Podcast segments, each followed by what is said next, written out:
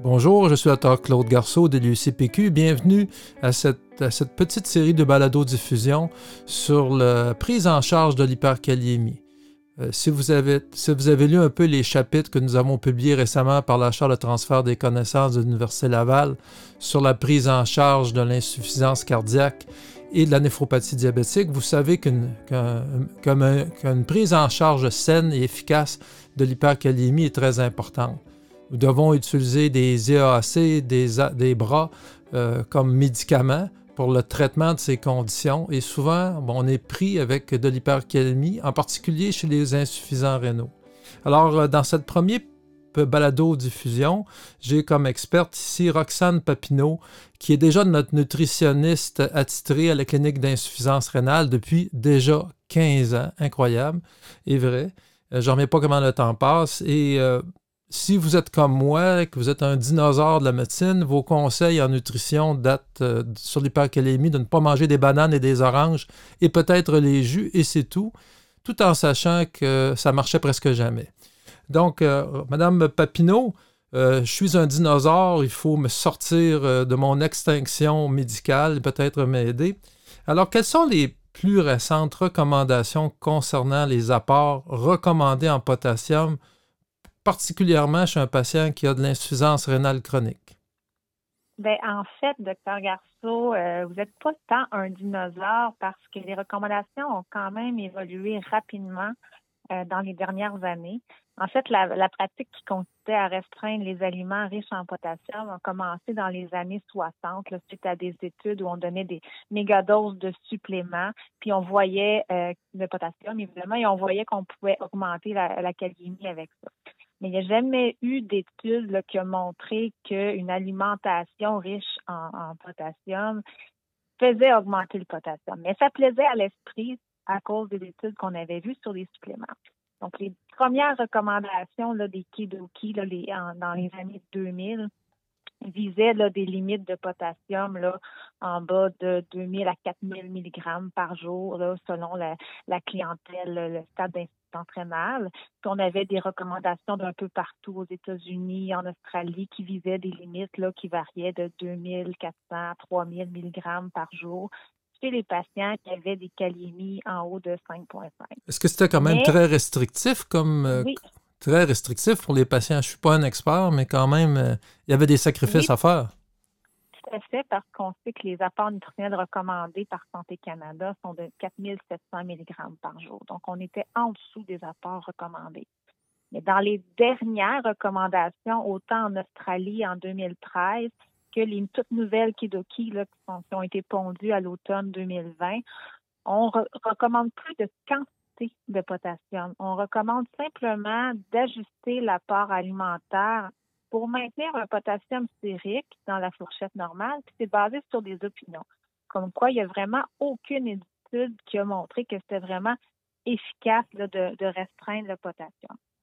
Mais jusqu'à récemment, euh, c'est encore les recommandations qui étaient données. Puis dans plusieurs centres au Québec, c'est encore les recommandations qui sont données. Donc des listes d'aliments permis, interdits, des limites quotidiennes de potassium.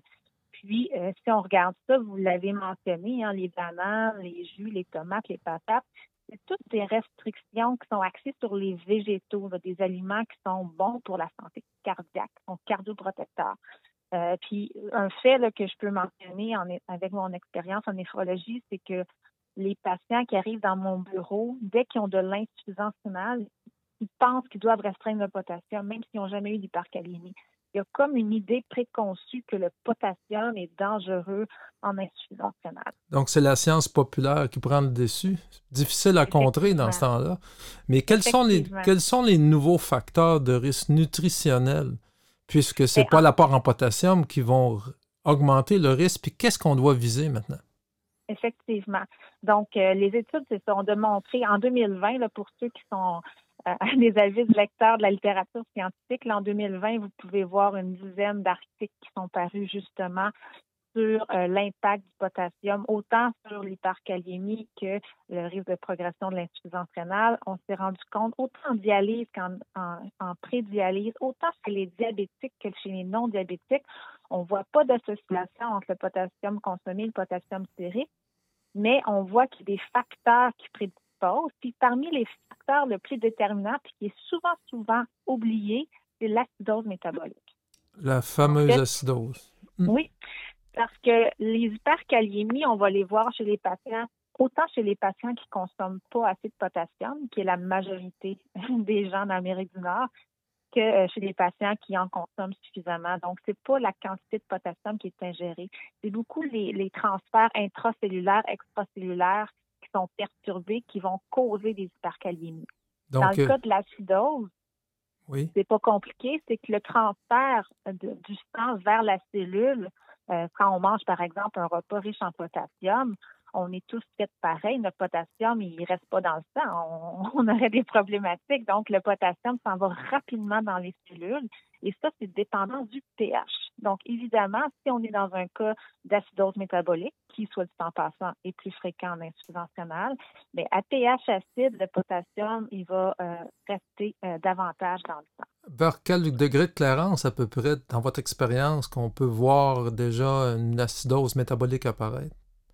Les acidoses métaboliques franches, là, avec des, des, des, bicarbonates abaissés et des pH abaissés, on le voit souvent plus à partir du stade 4. Mais on voit vraiment euh, des, des, pH euh, bas et des charges acides dans l'alimentation chez des patients avec des stades beaucoup plus précoces.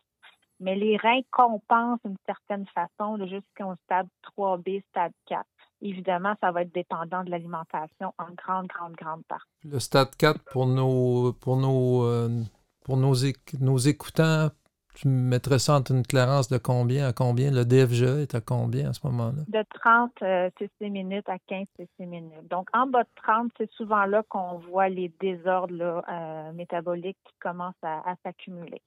Et puis, euh, bon, ben alors, si ce n'est pas les apports en nutrition, il y a l'acidose qu'on peut corriger.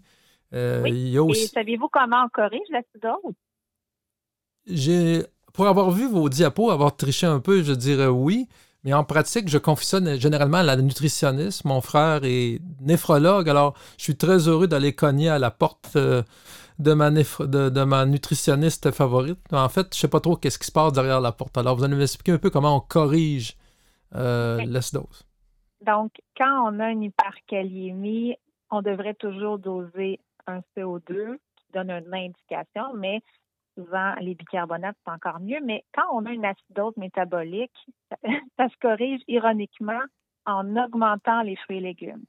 Donc, la raison pour laquelle ça marchait jamais, les, vos restrictions en potassium, quand on limitait les fruits et légumes, c'est que quand l'acidose est liée, euh, quand l'hypercalémie est liée à de l'acidose, bien finalement, on empire la situation. On rend le sang de plus en plus acide en coupant dans les fruits et légumes. Puis ça, il y a des super beaux papiers là, qui expliquent comment on peut traiter l'acidose métabolique en donnant des fruits et légumes. C'est aussi efficace que de donner du bicarbonate de sodium. Puis en plus, ben, on ne donne pas de sodium. Ça contrôle mieux la pression. Mais comment les fruits et légumes vont contrecarrer? En fait, les fruits et légumes sont naturellement riches en citrate. Les citrates, c'est le plus puissant euh, alcalin qu'on peut avoir. Euh, puis ce qui rend le sang acide, c'est vraiment la surconsommation de protéines animales. Donc, les protéines, c'est des acides aminés. Donc, lorsqu'on mange beaucoup de viande, euh, beaucoup de fromage, on a une charge acide élevée que les reins doivent éliminer.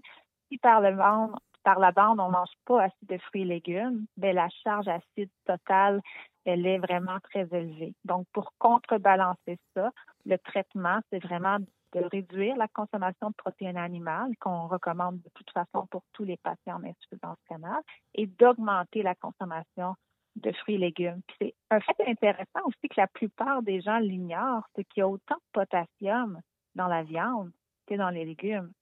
Et dans la viande, le potassium est rapidement absorbé.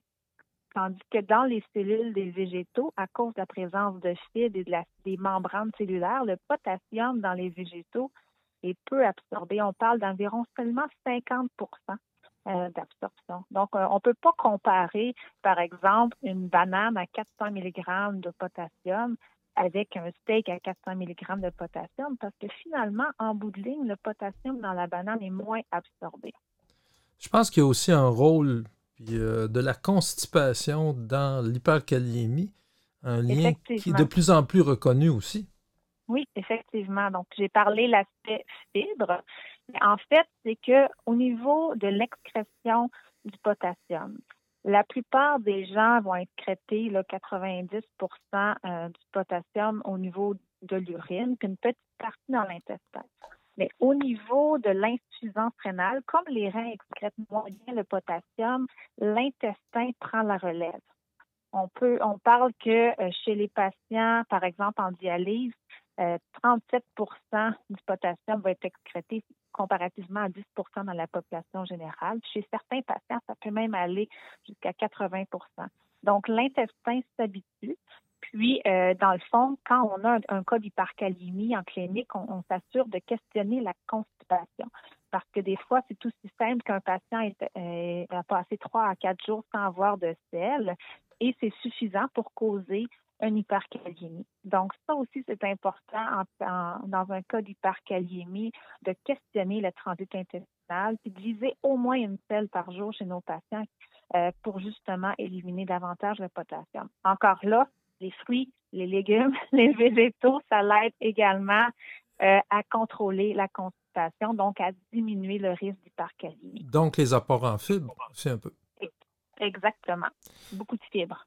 Puis un des traitements de l'hypercalémie quand on est médecin, d'autres, c'est d'augmenter le, glucose dans le sang, euh, puis d'augmenter l'insuline. Bon, ça, c'est un traitement en aigu, mais en chronique, je pense que ça peut aussi, ça a certaines résonances avec ce que vous faites. Ben oui, parce que dans le fond, l'insuline, elle est impliquée dans le transfert, le fameux transfert intracellulaire du potassium parce qu'elle stimule la pompe NA-K-ATPase. Donc, si, par exemple, dans notre repas, on a des nutriments qui libèrent l'insuline, comme le glucose, qu'on retrouve entre autres dans les fruits, dans les végétaux, dans les grains entiers. Donc, ça permet d'aider à faire rentrer le potassium dans les cellules. Donc, si par exemple, on a du potassium dans de la viande, qui est plus absorbé, puis qu'en plus, il n'y a pas de glucose, ben, il y a plus de chances que ça augmente le niveau de kaliémie que si on a le potassium dans une banane, j'adore les bananes en passant, qui va stimuler euh, l'insuline et qui va faire rapidement rentrer le potassium dans les cellules.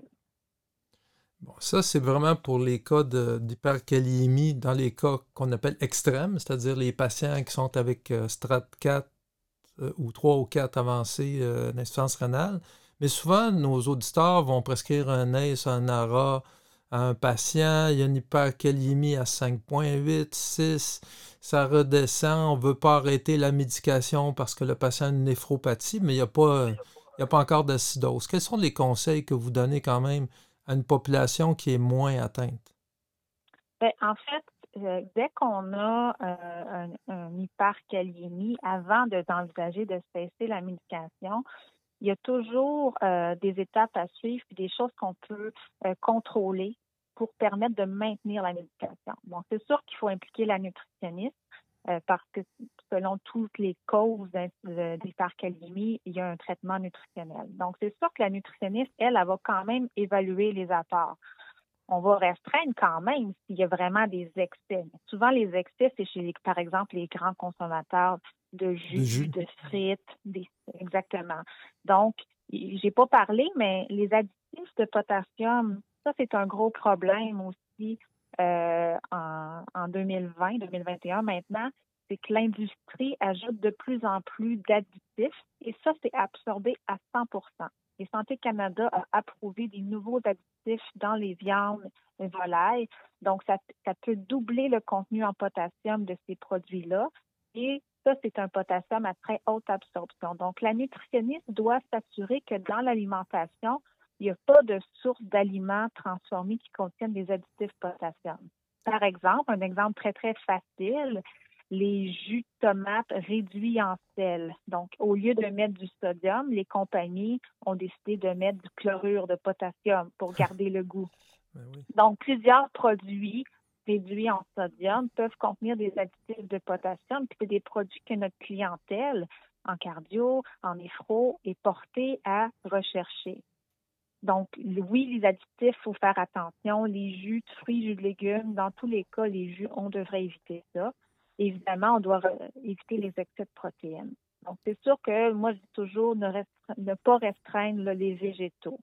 On va vérifier la glycémie. Donc, si le patient a un, diabète qui est mal contrôlé, les glycémies qui sont très élevées, bien, probablement qu'il est plus à risque d'hyperkaliémie. On vérifie au niveau de l'intestin s'il va à la selle régulièrement. Puis, euh, on corrige l'acidose. Donc, c'est toutes des choses qu'on peut faire pour euh, maintenir le taux de potassium à la limite normale. Et je peux vous dire par expérience que ça fonctionne si on n'est pas en mesure de bien contrôler ça malgré l'alimentation, ça veut dire que l'alimentation n'est pas en cause. À ce moment-là, on peut envisager des chélateurs de potassium. Vraiment, ça m'explique ce qui se passe derrière la boîte noire, derrière votre porte fermée. Euh, vous êtes vraiment l'assistante euh, parfaite pour mon frère néphrologue et pour, tout le monde, en fait, qui s'occupe euh, des insuffisants rénaux cardiaques et d'hypertension. Euh, j'espère que vous avez apprécié notre rencontre avec Mme Papineau, qui est néphrologiste à l'UCPQ. Je vous convie lors du prochain podcast pour l'approche pharmacologique lorsque l'aspect nutritionnel n'a pas été suffisant pour juguler l'hyperkaliémie. Je suis Dr Claude Garceau de l'UCPQ et de la Chaire de transfert des connaissances de l'Université Laval et à la semaine prochaine.